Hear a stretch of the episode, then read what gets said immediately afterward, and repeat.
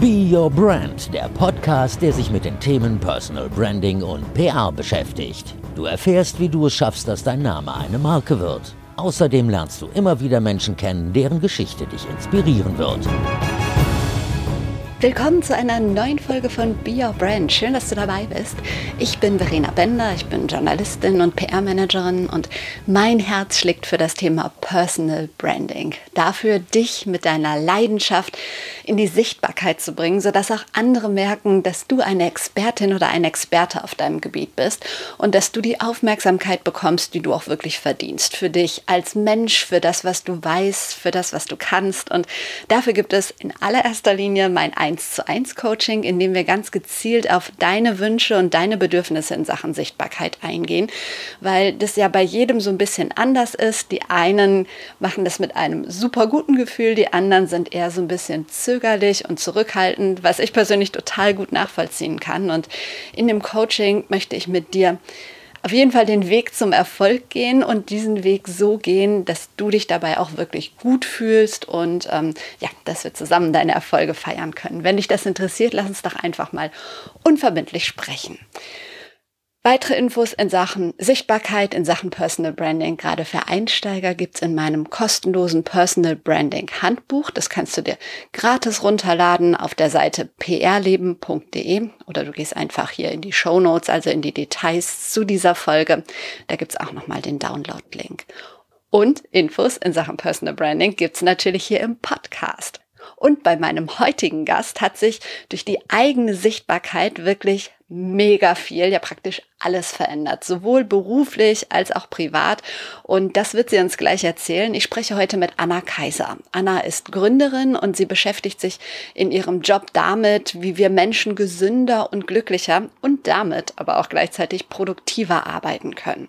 Das Ganze läuft unter diesem, ich sag's mal, Buzzword New Work bei dem ganz, ganz viele gar nicht so wirklich wissen, was darunter zu verstehen ist, so ähnlich wie beim Personal Branding. Und deshalb sprechen wir nochmal darüber, was dieses Wort wirklich meint und dass New Work auch gar nichts mit bestimmten Branchen zu tun hat, aber das kann Anna viel besser erklären als ich. Sie gibt ganz viele Tipps, wie du aus alten Strukturen ausbrechen kannst und vor allen Dingen, warum du das machen solltest. Es geht um diese Grenzen im Kopf, die wir uns ja alle irgendwie setzen und ähm, ja, wie man diese Grenzen auflösen kann. Und Anna erzählt, wie sie zur Top Voice auf LinkedIn geworden ist und was ihr das alles gebracht hat. Außerdem ist sie Teil des Investorinnen-Netzwerks Encourage Ventures und was das genau ist, das erzählt sie auch im Gespräch. Es wird also bunt, es wird vielfältig, es gibt wirklich ganz viele praktisch anwendbare Tipps und jede Menge Motivation. Also lass dich inspirieren von Anna Kaiser bei Be Your Brand.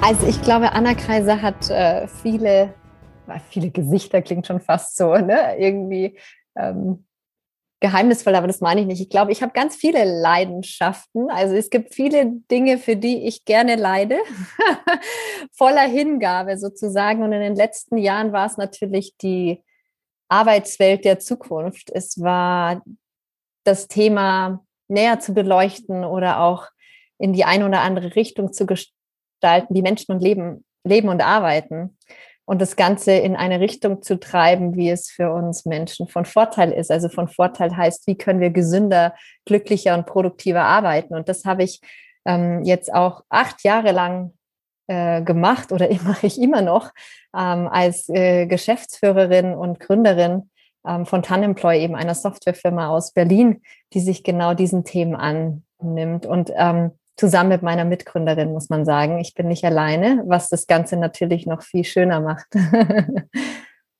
Wir gehen auf deinen Job und auf das Thema neue Arbeit gleich noch genauer ein. Ähm, erstmal noch eine Frage zu dir persönlich. Wann ist für dich ein Tag ein perfekter Tag? Also was würde dich heute Abend richtig glücklich machen? Was muss an so einem Tag passieren? Also grundsätzlich ist für mich ein schöner Tag, wenn ich mindestens eine Sache am Tag gemacht habe, auf die ich mich gefreut habe oder die mir sehr viel Freude bereitet hat. Das muss ich wirklich sagen. Ich habe letztens irgendwie einen ähm, Bekannten getroffen, der über 80 ist und ich war sehr inspiriert, als er mir gesagt hat, Anna, ich habe eigentlich immer so ein Lebensmotto gehabt, weil ich ihn nämlich gefragt habe, warum er noch so fit ist und mit so viel Lebensfreude irgendwie lebt in seinem Alter, so viele Hobbys hat und so viele Projekte. Und er meinte dann wirklich, dass er immer schon eine Sache sich vorgenommen hat für jeden Tag, äh, auf die er sich freuen kann und die dann auch macht. Und das, wenn ich so drüber nachdenke, auch wann ich sagen würde, wann es für mich ein schöner Tag war, dann ist es schon, dass ich eine Sache halt brauche, wo ich sagen kann, die hat mir Freude gemacht. Ähm, das war halt schön und gleichzeitig aber das Gefühl zu haben, ich glaube, das ist ganz typisch für Personen, die die ähm, selbstwirksamkeitssüchtig sind, würde ich schon fast sagen, also die gerne Dinge verändern, anstoßen oder irgendwie kreieren, ähm, wenn man das Gefühl hat, man war für eine Sache, für die man, äh, war man produktiv, ne? oder man konnte irgendwie was, was bewegen. Ähm, das ist für mich auch ganz wichtig. Das ist aber eine schöne ja, Geschichte oder ein schönes Erlebnis mit dem alten Mann. Was ist denn mhm. heute dein, was dich glücklich macht? Was hast du dir vorgenommen? Also für heute, ich hatte, ich hatte, ich hatte echt gedacht, so, ach schön, wenn ich jetzt mit Verena nicht so, also je nachdem, wie lange wir sprechen und dann bis zu meinem nächsten Meeting noch Zeit habe, dann kann ich noch kurz rausgehen und irgendwie eine Runde baden gehen oder einfach kurz noch in den Wald oder so. Also raus in die Natur. Ähm, sowas ist für mich gerade äh, als Abwechslung ähm, zu meinem Job jetzt vor allem in Corona-Zeiten immer vom Computer zu sitzen, einfach immer eine schöne, schöne Sache als Ausgleich. Ähm, aber grundsätzlich habe ich mich ja auch sehr auf unser Gespräch gefreut. Das ist schön, aber ich habe es verstanden als Verena gibt Gas. so habe ich das nicht gemeint, aber von dem her ist das allein schon schön jetzt. Also ich habe gelesen, dass wir ein ähnliches Motto haben oder vielleicht ähnlich vom Typ sind. Irgendwo stand, dein Motto ist oder du bist der Typ einfach machen. Woher kommt es bei dir? Das ist eine gute Frage. Ich könnte die jetzt gar nicht so spontan ähm, beantworten. Ich wurde letztens in einem Interview ähm, mal danach gefragt, was mich eigentlich zu dem gemacht hat, was ich heute bin, beziehungsweise genau, warum ich so mutig manche Dinge einfach anstoße oder gegründet habe. Und ich musste ein bisschen darüber nachdenken. Und gleichzeitig, ähm, glaube ich, hat es schon viel damit zu tun, welche Erlebnisse man in der Vergangenheit auch hatte oder Menschen, die einen unterstützt haben und auch gepusht haben, schon von klein an zu sagen, hey, mach einfach, dann kannst du viel erreichen. Und ich glaube, mein Umfeld, ich bin ja in Bayern auf einem Bauernhof aufgewachsen, muss ich ehrlich sagen, und da hatte ich als kleines Kind schon immer ähm, ein Gefühl für, wenn ich was machen will, ja, ich pflanze was oder ich kümmere mich um meine Tiere, dann werden die größer oder wie auch immer, dann entsteht was, aber viel immer in, in Verbindung mit dem, was ich tue. Also ich, ich pflanze was in die Erde, oh, klingt jetzt wirklich sehr ne, sehr, sehr, sehr rudimentär, aber es ist halt so, ich kann was schaffen, ich kann mich um Tiere kümmern, ich kann irgendwie was pflanzen, dann wächst daraus was. Und ich finde das schon spannend, so, so als Bild von, ich habe es auch selbst in der Hand, ich kann es steuern. Und ich glaube, das hat mich sehr geprägt in meiner Kindheit, in meiner frühen Kindheit ähm, und ha hat sich dann schon aber auch durchgezogen, generell, weil ich das Glück hatte, immer viele Menschen um mich herum zu haben, die gesagt haben, ja, Anna, wenn du das machen willst, dann mach's einfach. Also ich kann mich erinnern an eine Situation, da wollte ich die Schule hinwerfen in der 11. Klasse und saß mit meiner Mutter im Auto und habe gesagt, Mama, ich will die Schule hinwerfen. Ich finde das nicht mehr, das ist jetzt gerade nicht mehr das, was ich machen will. Und ich will jetzt aufhören und irgendwie was anderes machen. Hat sie gesagt, ja klar, gar kein Problem. Kannst die Schule hinwerfen, aber was willst du denn dann machen? Also ich, was ist dein Plan? Also so, du kannst alles machen, aber irgendwas machen wir ja schon gut. Und ich fand es toll. Ich bin ihr dankbar für die Reaktion, ne? weil ich meine, innerlich hat sie sich gedacht, oh Gott, wenn die jetzt die Schule äh, hier hinschmeißt und das geht gar nicht. Und dann wäre ich wahrscheinlich noch mehr in so eine Haltung gegangen von, ja, okay, jetzt schmeiße ich wirklich hin und jetzt will ich erst recht nicht. Aber ich hatte keinen Plan B zu der Zeit. Ich wusste nicht genau, was ich stattdessen machen will. So, dass das für mich so dann das Ergebnis war, okay, gut, dann mache ich jetzt halt noch weiter, bis ich, bis ich weiß, was ich sonst mache. Aber ich glaube, es zeigt ganz schön, ähm, ein bisschen so diese, diese frühere Prägung ne, in, in Teenie-Alter und Kindheit von, du kannst machen, ja, und dann entsteht auch was und du kannst vor allem entscheiden, was du machst. Und das ist, glaube ich, ganz wichtig. Mhm. Ähm, du hast gerade schon gesagt, du beschäftigst dich mit dem Thema, du hast neues Arbeiten oder neue Arbeit gesagt. Ähm, viele sagen New Work. Es ist trotzdem für ganz viele so ein Wort, ja, wo jeder was anderes drunter versteht, was schwer greifbar ist. Wie definierst du New Work? Genau, du hast es eigentlich schon gesagt, weil jeder hat eine andere Definition und jeder würde was anderes antworten. Darum sage ich immer, New Work ist das, was wir, was wir daraus machen. Und ähm, ich beschreibe es immer ganz schön mit, dass wir uns endlich bedienen an den vielen Möglichkeiten, die wir haben, um die Arbeit anders zu gestalten, weil es gibt ja nicht einen New Work Begriff und das ist dann für alle derselbe. Das finde ich auch, würde es auch nicht zu der neuen Arbeitswelt passen, die ja sehr bunt und divers sein sollte. Ähm, sondern es geht eher darum, dass jeder sich das rauspickt aus diesem bunten Blumenstrauß, um, um die Arbeit anders, menschlicher, ja, produktiver und gesünder zu gestalten. Ähm, und New Work ist auch kein Selbstzweck. Also Firmen sollten das ja nicht tun, am Ende nur um das äh, Buzzword irgendwie abzudecken, ne? oder weil es jetzt Trend ist und jeder macht und man sich das irgendwie auf die Agenda schreiben muss, sondern New Work sollte ja eine Haltung auch gewisserweise im Kopf sein, ähm, vorbereitend auf die Zukunft und am Ende, dass wir uns fragen, warum und wozu wollen wir anders arbeiten, um produktiver zu sein, um gesunder zu sein, um so auch irgendwie mit unseren Firmen Dinge zu gestalten, ja, und nach außen tragen zu können. Also es geht ja nicht darum, nur, nur New Work zu leben, ähm, um es zu leben, sondern weil es ja einen Sinn hat, ne? weil wir einfach so viel darüber wissen, wie Arbeit anders aussehen kann und am Ende ein positiver Mehrwert rauskommt. Denkst du, das gilt für jeden Bereich, dieses ähm, Modell von New Work? Ich überlege jetzt gerade, also wenn ich in einer Agentur arbeite, sollte es bestenfalls funktionieren.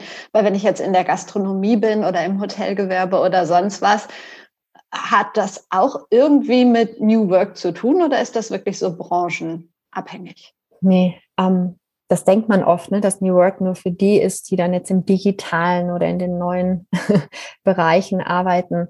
Aber darum hatte ich das gerade schon kurz erwähnt. New Work sollte eigentlich eine Haltung sein. Also eine Art und Weise, wie man Arbeit sieht ähm, und wie man sich vor allem auch, wie man Strukturen und Räume schafft, in denen Menschen gut arbeiten können. Und das ist völlig egal, in welchem Bereich das ist, weil es geht ja auch darum, dass Menschen in in Branchen, die überhaupt nichts mit der Digitalisierung zu tun haben. Also denken wir mal an, an Ärzte ne, und, und Pfleger und Pflegerinnen im, im Krankenhaus zum Beispiel und so, dass die ein Umfeld haben, wo sie flexiblere Arbeitsstrukturen haben, nicht unmenschliche Überstunden, wo Teamarbeit groß geschrieben wird, wo Menschen voneinander lernen, wo die sich aushelfen können, wenn sie ein Problem haben, wo sie schnell einfach so sich innerhalb der Organisation bewegen können ähm, und vor allem Möglichkeiten haben, es auf ihre Bedürfnisse zuzuschneiden. Ne? Ich glaube, das ist ganz wichtig und das betrifft ja immer Menschen, egal wo man arbeitet. Und darum glaube ich, ich meine, klar, gibt es unterschiedliche Möglichkeiten. Also New Work kann im Digitalen nochmal anders gelebt werden, wie Menschen, die dann eben, wie gesagt, jeden Tag ins Krankenhaus müssen, um dort andere zu pflegen. Aber trotzdem kann man da ganz viel New Work leben, ähm, weil es geht auch da darum, den Menschen ein Arbeitsumfeld zu bieten, in dem sie produktiv, gesund und glücklich leben können, so wie ich vorher beschrieben habe. Ja. Was denkst du, wie weit sind wir in Deutschland davon entfernt? Wenn jetzt eins ganz nah dran ist und 100 ganz weit weg, ähm, ja, wo stehen wir? Das kann man pauschal, glaube ich, so ganz schlecht sagen, weil ähm, wenn ich könnte dir ganz viele äh, einzelne Firmen oder ähm, Organisationen nennen, die ganz viel New Work leben. Andere wiederum, die es wahrscheinlich leben und ich noch gar nicht, also auf die nie gestoßen bin, weil sie nicht darüber erzählen. Ähm, und äh, auf der anderen Seite noch ganz viel Aufholbedarf gibt, wo ich immer wieder meinen Firmen komme und denke, das kann ja nicht wahr sein, dass ihr noch so oder so arbeitet, obwohl es schon ganz andere Möglichkeiten gibt. Ähm, ich glaube ja, wir sollten es langfristig an mehreren Dingen messen, ob New Work gelebt werden kann. Denn wenn wir, ich glaube ja, dass die Firmen nachhaltig erfolgreich sein werden, die New Work oder halt eine gute Arbeitsumgebung oder eine, eine Arbeitswelt vorleben oder möglich machen, in denen die Menschen produktiv und gut arbeiten können, am Ende auch mehr erreichen und die werden auch nur überleben. Also äh, Produkte entwickeln, die gut für uns sind oder die uns weiterbringen, die auch in gewisser Weise ähm, alle Perspektiven einfließen lassen, weil sie kollaborativ arbeiten, ja, weil sie vernetzt arbeiten, weil sie voneinander lernen. Also ich glaube, Firmen, die viel New Work auch leben, bringen teilweise auch ganz anderen Mehrwert zurück in die Gesellschaft ähm, im Bereich von Nachhaltigkeit, ne, im Bereich von Gemeinwohl, im Bereich von Produkte, die die Welt besser machen. Also das, das, das klingt jetzt so utopisch, aber ich würde sagen, das sind so Themenbereiche, die immer wichtiger werden in der Zukunft. Ja, also dass, dass es nicht nur darum geht, ähm, schnell Geld zu machen und irgendwas auf den Markt zu bringen, sondern am Ende zu sagen, wie können wir als Gesellschaft einfach ähm, erfolgreich sein. Erfolgreich in dem Sinn, dass wir eine Welt ähm, bauen oder eine Welt kreieren, wo wir alle Perspektiven einfließen lassen und es so vielen Menschen wie möglich gut geht. Also das ist ja auch unser, unser Anspruch, glaube ich, in allem, was wir tun. Und ich merke schon, dass die Firmen, ähm, die Arbeitsumgebungen schaffen, die anders sind, äh, teilweise viel erfolgreicher, innovativer, ähm, und nachhaltig erfolgreicher sein werden. Und das ist ja auch das Spannende, allein aus wirtschaftlicher Sicht für Unternehmen. Ne? Also in mein, unserer eigenen Firma haben wir ähm, viel mit New Work experimentiert. Nicht nur, weil man es jetzt muss, sondern natürlich bei uns schon auch live what you preach. Wir wollten alles ausprobieren, bevor wir es daraus in die Welt tragen oder in, versuchen, in die Firma reinzubringen, aber natürlich auch, um erfolgreich zu sein, um um Kunden zu gewinnen und um wirtschaftlich erfolgreich zu sein. Und wir haben einfach festgestellt, dass wenn wir da eben New Work anders leben, das auch sind. Ja, genau, das habe ich gelesen, dass ihr viel ausprobiert habt. Wenn man viel probiert, dann ist ja bestimmt auch mal was dabei, wo ihr sagt, nee, das passt überhaupt nicht zu uns. Gab es auch was, was so richtig in die Hose gegangen ist? Ganz viel. Ganz viel und immer wieder. Und es wäre ja auch schlimm, wenn es nicht so wäre, weil dann hätten wir uns auch nicht mutig genug Dinge getraut. Ähm, also natürlich äh, passieren Fehler oder, oder macht man Dinge, die man dann wieder abschafft. Aber darum geht es ja auch, ähm, dass man Fehler zulässt, nicht immer wieder die gleichen macht. Das macht jetzt keinen Sinn, aber dass man sich ausprobiert und reinfühlt in, in Veränderungen und dann sagt, oh, das passt jetzt besser oder es passt schlechter. Also jetzt gerade sind wir in einer Phase, das, das beste Beispiel. Ich finde das total spannend. Wir haben so viel gelernt im letzten Jahr in der Arbeitswelt und jetzt können wir wirklich so best of both worlds. Wir können uns das jetzt raussuchen, was uns in noch vor ne, der Pandemie und äh, so nach Corona irgendwie also vor der Pandemie gefallen hat und während der Pandemie wir gut umsetzen konnten, sagen, was wollen wir behalten und was wollen wir wieder loswerden und wie wollen wir ein Mosaik aus allem vielleicht so bauen, dass es äh, in der Zukunft uns äh, voranbringt. Ähm, und das ist total spannend. und darum geht's. Ja. Kann ich nachvollziehen, finde ich grundsätzlich auch cool. Ich kriege es im Umfeld immer mal wieder mit, dass Mitarbeiterinnen oder Kollegen, Freunde mit diesem Modell von zu Hause aus zu arbeiten wirklich gut gefahren sind und sagen, boah, ich kann mir das gut vorstellen, dann nicht komplett, sondern ein Teil der Woche und so weiter. Und für die Arbeitgeberin oder den Arbeitgeber gibt es nichts Schöneres als den 1. Juli, wo sie nicht mehr verpflichtet sind, Homeoffice zu machen und sagen, so, jetzt endlich alles wieder wie früher. Hast du einen Tipp, wie ich mich als Mitarbeiterin, die ähm, ja zumindest ein bisschen flexibler arbeiten möchte, verhalten kann in so einer Situation? Sollte ich kündigen oder?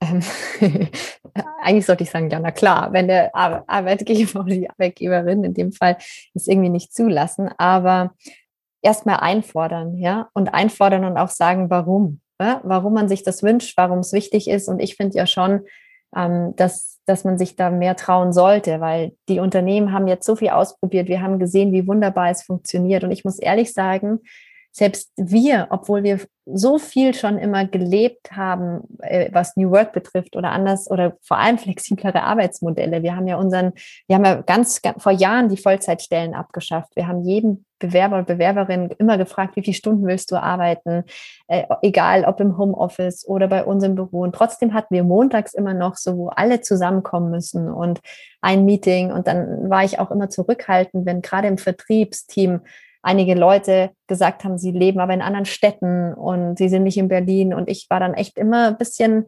kritisch dem ähm, Konzept gegenüber. Und jetzt nach Corona, wir haben es probiert und es gibt also überhaupt keine irgendwie Grenzen mehr zu von wo aus die Leute arbeiten können. Also solange jeder seinen Job macht und das macht ja dann auch jeder nach bestem Wissen und Gewissen. Ich habe die Erfahrung gemacht, dass alle Menschen die ihren Job mögen, genau wissen, wann es gut ist, ins Büro zu gehen und wann es einfach besser ist für die eigene Produktivität, äh, von woanders zu arbeiten. Und ähm, die Freiheit müssen wir wirklich alle haben. Und die, die Unternehmen, die das jetzt nicht mitgehen, haben ganz viel nicht verstanden. Und denen schadet nicht so ein, so ein bisschen Druck äh, auf Seite der Arbeitnehmerinnen und Arbeitnehmer, die dann sagen, äh, nee, sorry, aber dann gehe ich zu einem anderen Unternehmen, die mir das möglich machen. Weil das sind ja meistens die Leute, die das ja überhaupt nicht ausnutzen. Wir dürfen ja nicht immer von den schwarzen Schafen ausgehen bei solchen Veränderungen, sondern wir müssen uns an den, also an den vielen, vielen tollen Menschen orientieren, die das, die das machen, weil sie wissen, dass sie so einfach besser arbeiten können. Ne?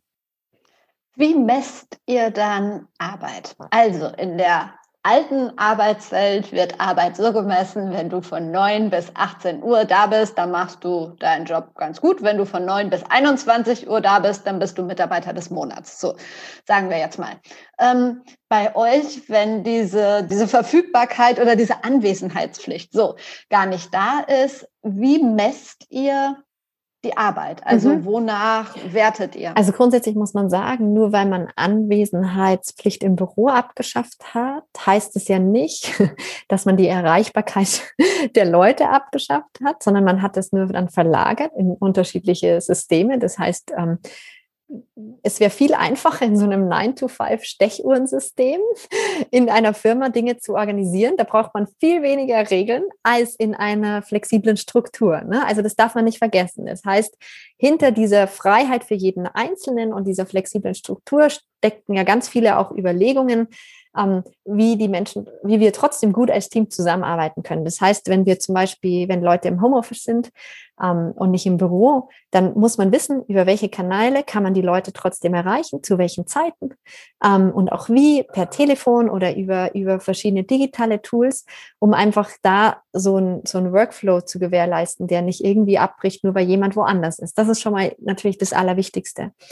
Ähm, und dann haben wir natürlich äh, ganz transparente, trotzdem meistens die Leute sehr transparente Zeiten, zu denen sie arbeiten. Also im Büro zum Beispiel bei uns hing auch ganz lang so ein an der Wand so ein Bild, wo man so die Kernarbeitszeiten der Leute in Farben markiert hatte. Man hatte einfach gesehen, wann der eine war eher Early Bird, ne, der andere eher, der länger blieb und so. Und man wusste schon ungefähr, wann man die Leute erreicht und wie. Und wenn sich das aber dann mal ändern sollte, dann würde man das dem Team mitteilen, so dass eigentlich es völlig egal ist, wo man ist, ja, sondern dass, dass es schon gut einfach kommuniziert sein muss. Und drum ist für uns Arbeit, es wird aber Arbeit nicht natürlich nach Zeit gemessen, aber der Ort und die Zeit verschiebt sich zwar ein bisschen und wir, wir haben Vertrauensarbeitszeit, ist auch klar, ähm, aber es verändert sich eigentlich wirklich gerade gar nichts zu dem, wie wenn wir im Büro wären, weil auch da wünsche ich mir, dass wenn die Sonne scheint und jemand irgendwie um 16 Uhr fertig ist mit den Themen und einfach gerade nichts mehr machen kann für den Tag oder alles schon vorbereitet hat und kein Kollege oder Kollegin mehr auf irgendwie was wartet,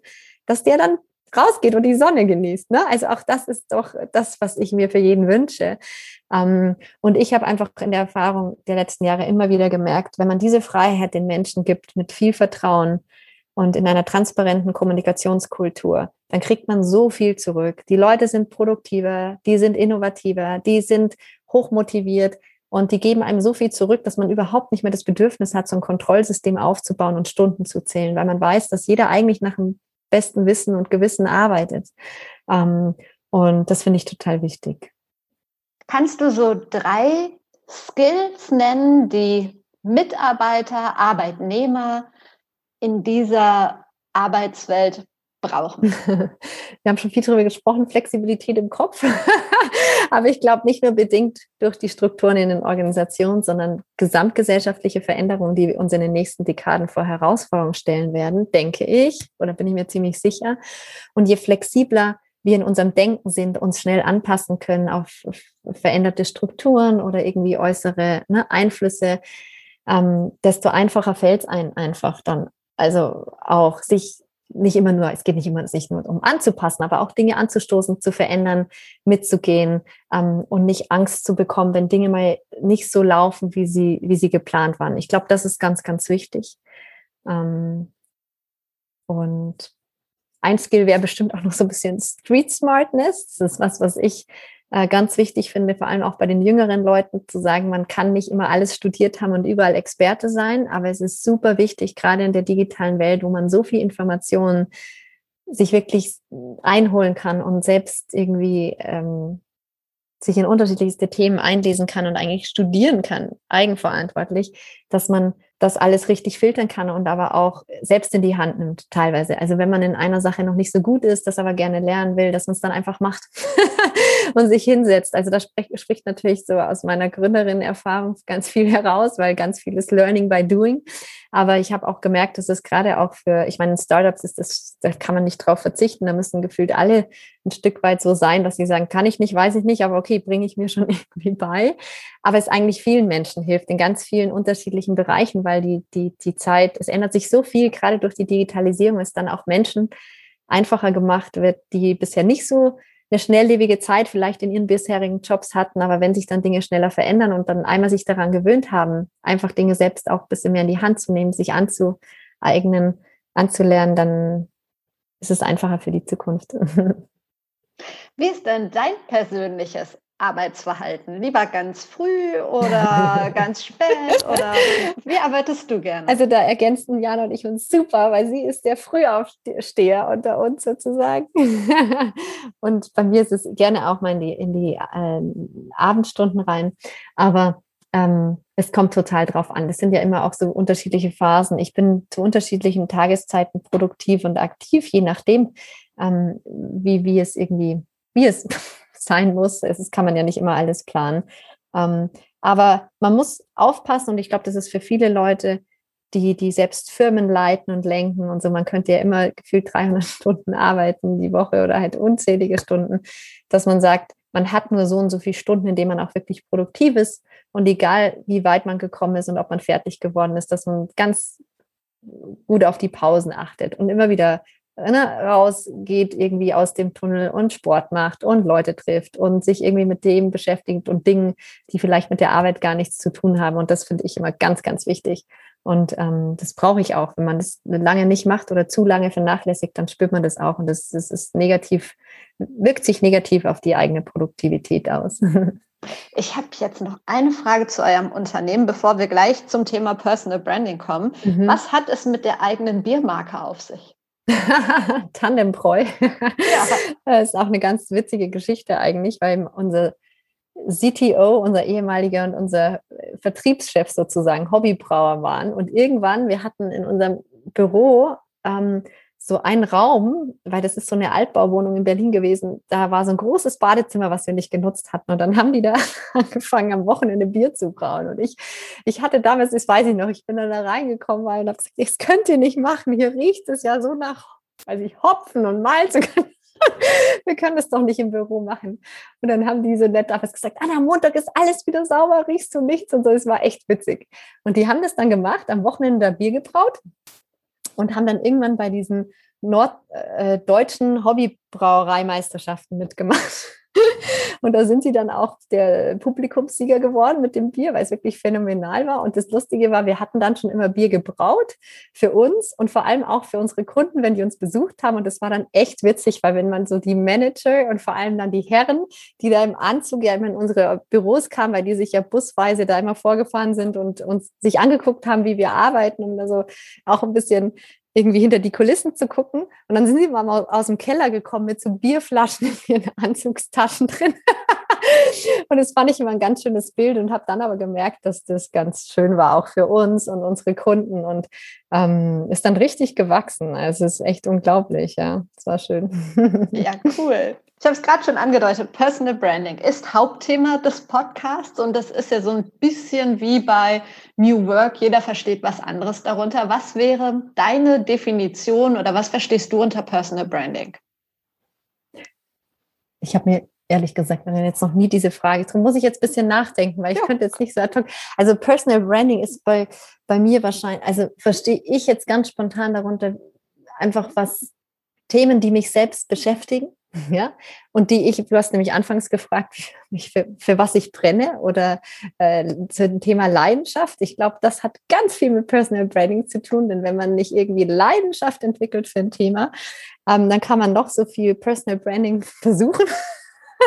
Aber ich glaube, es ist äh, vergeblich. Also meist ist Personal Branding ja das, dass man ein Thema oder mehrere Themen gefunden hat, mit denen man sich identifiziert und für die man brennt. Ja, und ähm, für die man kämpft und das Thema raus in, oder die Themen raus in die Welt trägt und dann auch äh, eine gewisse Aufmerksamkeit bekommt, einfach weil man es, und jetzt sage ich es ganz ehrlich, mit Leidenschaft macht, ja. Also weil man weil man dahinter steht und das merken die Menschen meistens und dann ist der Personal Branding Effekt oft umso größer.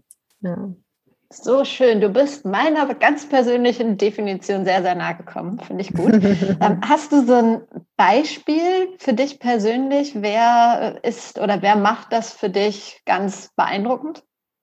Oh, ganz viele. Also da habe ich jetzt nicht so die eine Person. Ich glaube immer, ich merke immer, dass ich, wenn ich ähm, mit mich mit Themen beschäftige und dann natürlich rausgehe und lese über bestimmte Themen und dann sofort auf Personen stoße, wo ich denke so, oh wow, die haben schon viel über das Thema geschrieben oder erzählt oder publiziert und äh, sind rausgegangen ähm, mit den Themen, dann finde ich das immer sehr inspirierend zu sehen, äh, auf welche Art und Weise.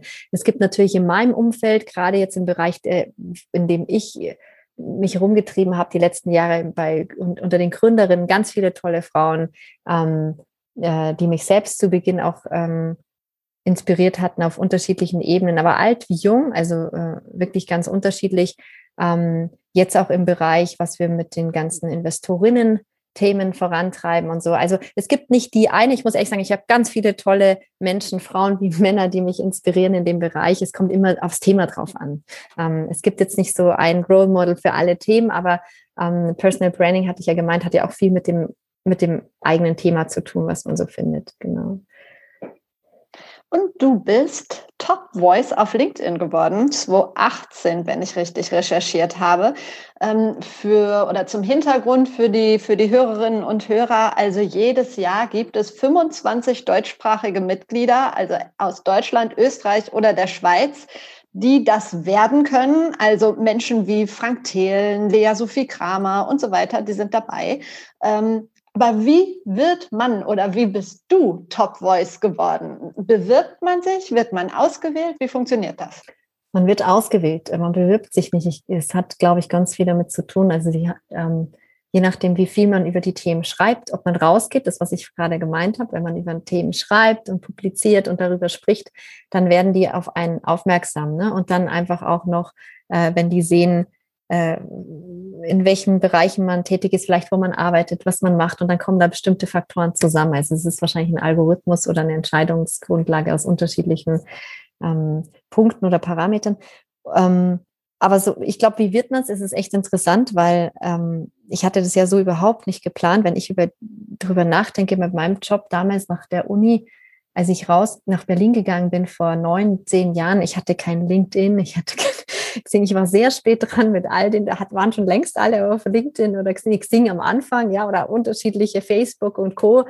Und ich hatte, ich war davor im bildungspolitischen Bereich und hatte das, da war ich nicht so viel auf Social Media unterwegs, sondern in, war, war viel in den ähm, Bildungsthemen drin, aber weniger auf Social Media. Und durch diese Themen dann mit der Arbeitswelt bin ich natürlich äh, dann auf diese Kanäle gegangen, aber ich hatte das nie geplant. Und nur durch dieses drüber sprechen, was uns was uns bewegt oder was mich bewegt hat zu der Zeit, äh, bin ich dann da auch hingekommen. Ne? Also da irgendwie ausgezeichnet zu werden. Ähm, ich hatte es nie geplant und wir, ich muss sagen, was aber geholfen hat, dass wir immer so eine Story behind erzählt haben bei allem. Also gerade wenn es um ein Thema Branding oder Marketing geht, ähm, man hat viel darüber geschrieben oder wir haben viel darüber geschrieben, warum und wozu tun wir Dinge. Also wofür kämpfen wir, was wollen wir, ähm, auch auf emotionaleren Ebenen. Nicht wie so, wir haben jetzt hier eine Software und wollen die Arbeitswelt verändern, sondern äh, wie wollen Menschen leben und arbeiten. Und wir sind immer so tief in die Themen reingegangen und haben sie dort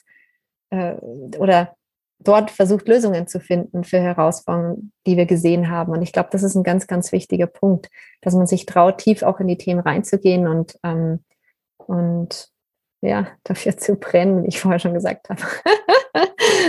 zu leiden. Wie sehr hilft deine Sichtbarkeit eurem Unternehmen?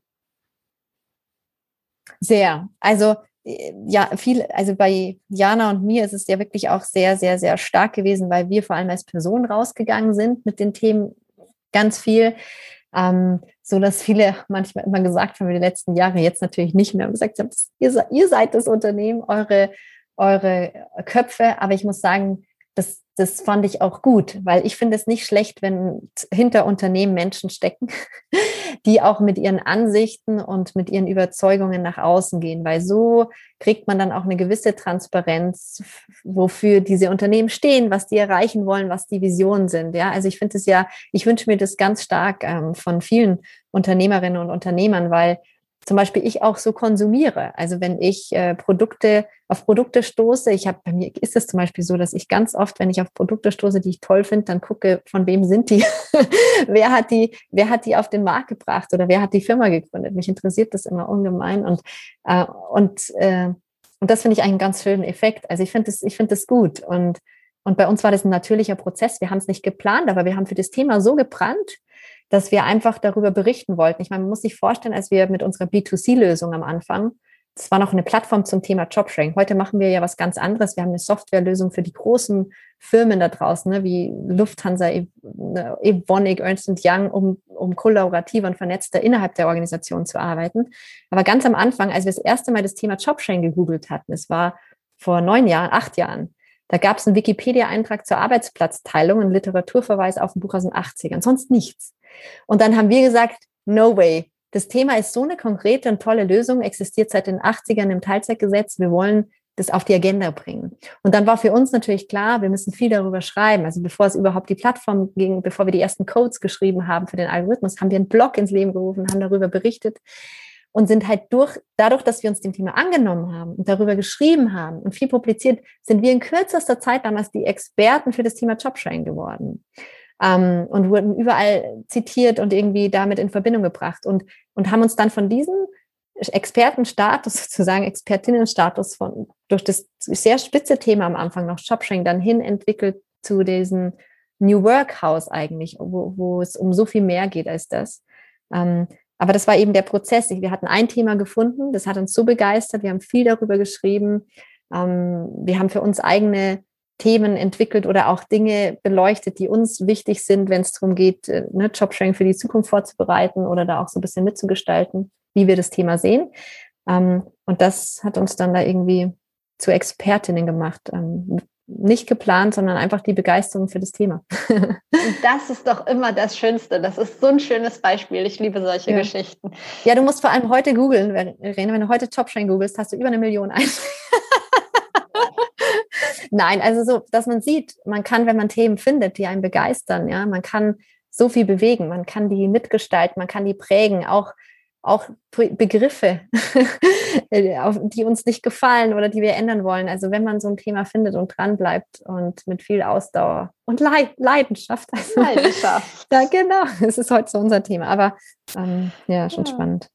Du bist auch Teil eines Projekts, eines Fonds, den viele bekannte Frauen, Gründerinnen, CEOs aufgesetzt haben. Kannst du einmal kurz erklären, was sich dahinter verbirgt, was das ist und warum du mitmachst? 80 Fragen in einer Frage. genau. Ja, das Encourage Ventures ähm, ist entstanden, eigentlich total genial. Angefangen hat das irgendwie vor sechs Monaten, als wir uns mit ein paar acht bis zehn Frauen abends mal zusammen äh, gezoomt haben, sozusagen im Videocall getroffen haben und ähm, überlegt haben, was wir bei dem Thema Investorinnen, mehr Frauen in der Investorenlandschaft ähm, anstoßen können. Und das Ganze ist entstanden dadurch, und das ist ganz schön zu sehen, äh, oder hat uns vor allem so sehr gefreut, weil Jana und ich hatten letztes Jahr entschieden, als wir Geschäftsanteile abgegeben haben, eine Investorenrunde ähm, abschließen wollten, haben wir gesagt, wir wollen unseren Gesellschafterkreis diverser aufstellen, weil wir hatten bis dahin in Gesellschafterversammlungen immer nur Männer auf der Investorenseite.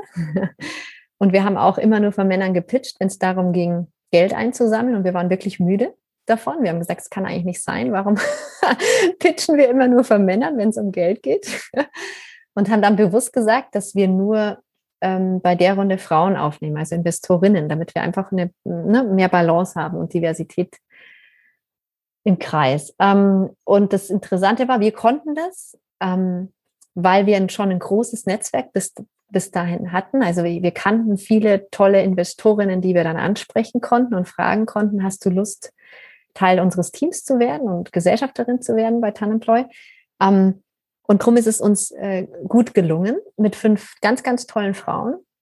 Und dann haben wir, sind wir rausgegangen, auch das wieder, wir haben drüber gesprochen, All-Female-Runde, so erste All-Female-Runde ähm, bei den Gründungen und haben eine riesen, riesen Welle ausgelöst. Wir haben so viele Rückmeldungen bekommen, ne? die Presse hat es aufgegriffen, viele haben darüber berichtet, dass wir einfach gemerkt haben, wow, da ist, da ist Musik in dem Thema, weil ganz viele Gründerinnen uns geschrieben haben, boah, wir wollen auch Investorinnen finden, wo finden wir die? Und andersrum auch ganz viele Frauen uns angeschrieben haben, wir wollen auch, braucht ihr noch Geld, wir wollen auch noch investieren. Und wir gemerkt haben, es ist einfach, das Thema ist, ist, ist da, wir müssen uns dem annehmen.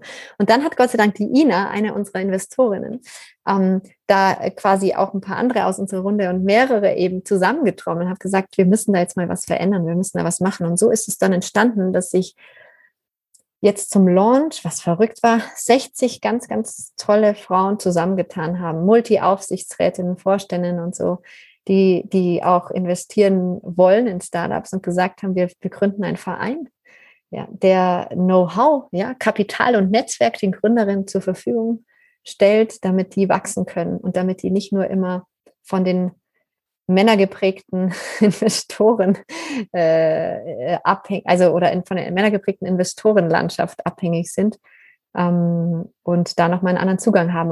Und es ist einfach enorm zu sehen, wenn so ein heterogenes Netzwerk mit so viel Energie und so viel Expertise äh, und so viel Perspektivenvielfalt zusammenkommt und für eine Sache kämpfen. Das ist, das ist Sky's the limit so und das spüren wir gerade in diesem Netzwerk und das ist ganz wunderbar. Aber auch da zu sehen, wir haben, wir haben was anders gemacht, dann haben wir darüber erzählt und darum auch da wieder zum Personal Branding. Wir haben darüber geschrieben, wir haben davon berichtet ähm, und dann haben, hatten wir so ein Riesenfeedback, dass dann eben unsere Investoren gesagt haben, wir müssen da was verändern. Also wir müssen da irgendwie was anstoßen. Und das ist dann einfach zu schön, so schön immer zu sehen, was, welche Steine man ins Rollen bringt, wenn man was macht, was man toll findet und dann darüber erzählt. Ähm, und das ist, das ist wirklich super. Und ja. Einfach machen, ne? Einfach machen. genau. Einfach machen. Das wäre jetzt ein schönes Schlusswort, aber ich habe noch drei Abschlussfragen, die ich jeder Interviewgästin, jedem Interviewgast stelle. Deshalb auch dir, gibt es in deinem Leben ein ganz persönliches Role Model? Und wenn ja, wer ist das? Ähm, also ganz spontan fällt mir meine Großmutter ein, weil ich ein sehr, sehr enges Verhältnis zu ihr hatte und sie mir sie war immer eine sehr, sehr, sehr lustige Frau. Sie war so eine Grand Dame, immer so sehr, sehr, sehr schick und immer irgendwie gut. Das fand ich immer als Kind schon so spannend, egal wie, wie, wie turbulent alles war. Gefühlt war sie immer irgendwie, sie sah gut aus und hatte irgendwie so die, die, ja, die Stellung irgendwie eingenommen zu, da zu sein, hat ihre Lederhandschuhe angezogen und saß in ihrem Auto und ist einfach gefahren. Und die hat ja auch eine, eine, eine ähm, schwere Geschichte. Sie ist nämlich geflohen im Krieg damals nach Deutschland ähm, und ist am Schwarzen Meer aufgewachsen und dann nach Deutschland geflohen und so. Eine, eine sehr, sehr schwere Geschichte.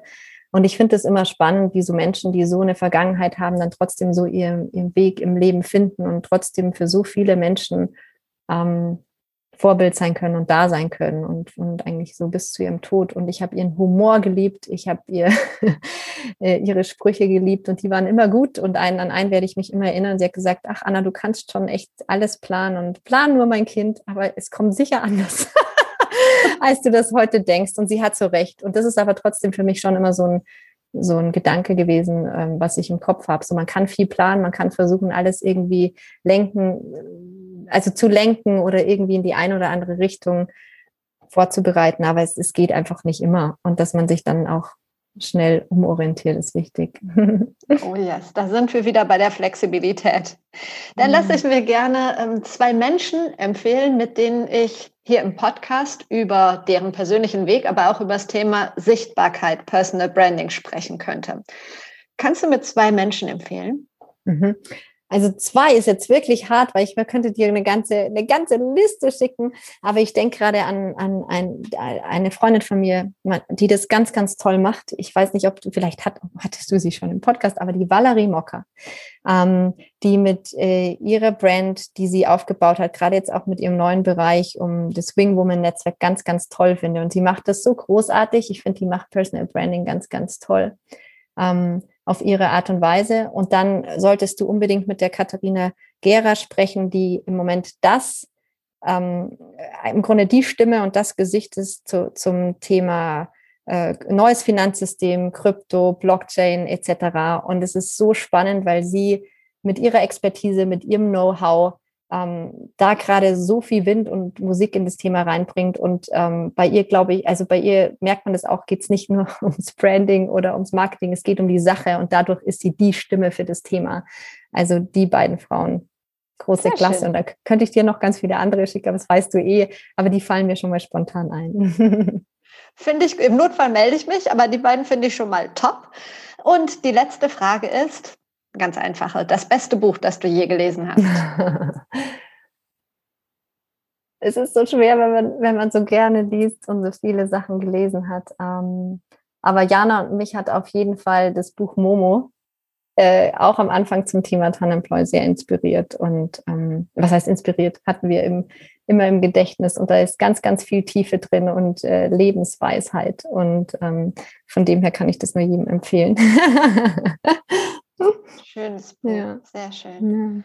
Super, ich könnte noch Stunden mit dir reden, aber damit du hoffentlich jetzt noch raus in die Natur kannst, nein, genau. außerdem deckel ich das zeitlich ja immer ein bisschen. Vielen Dank für deine Zeit und alles Gute. Gerne, danke Verena. Super. Das war's schon wieder mit Be Your Brand. Schön, dass du dabei warst. Ich hoffe, die Folge hat dir gefallen und wenn du mehr Infos haben möchtest zu Encourage Ventures oder zu Anna Kaiser, die gibt's in den Show Notes. Außerdem gibt's da nochmal den Link zum kostenlosen Personal Branding Handbuch und wenn du Interesse an einem persönlichen 1 zu 1 Coaching hast, wenn du denkst, Mensch, ich könnte auch ein wenig mehr Sichtbarkeit gebrauchen, weiß aber nicht so genau, wie und ähm, ich habe auch nicht so viel Zeit, mich irgendwie 24-7 damit zu beschäftigen, dann lass uns doch mal über ein Personal Branding Coaching sprechen und ich bin mir sicher, dass ich dir helfen kann. Ich wünsche dir jetzt noch einen schönen Tag. Wir hören uns wieder am Donnerstag. Bis dahin, trau dich rauszugehen. Ich glaube an dich.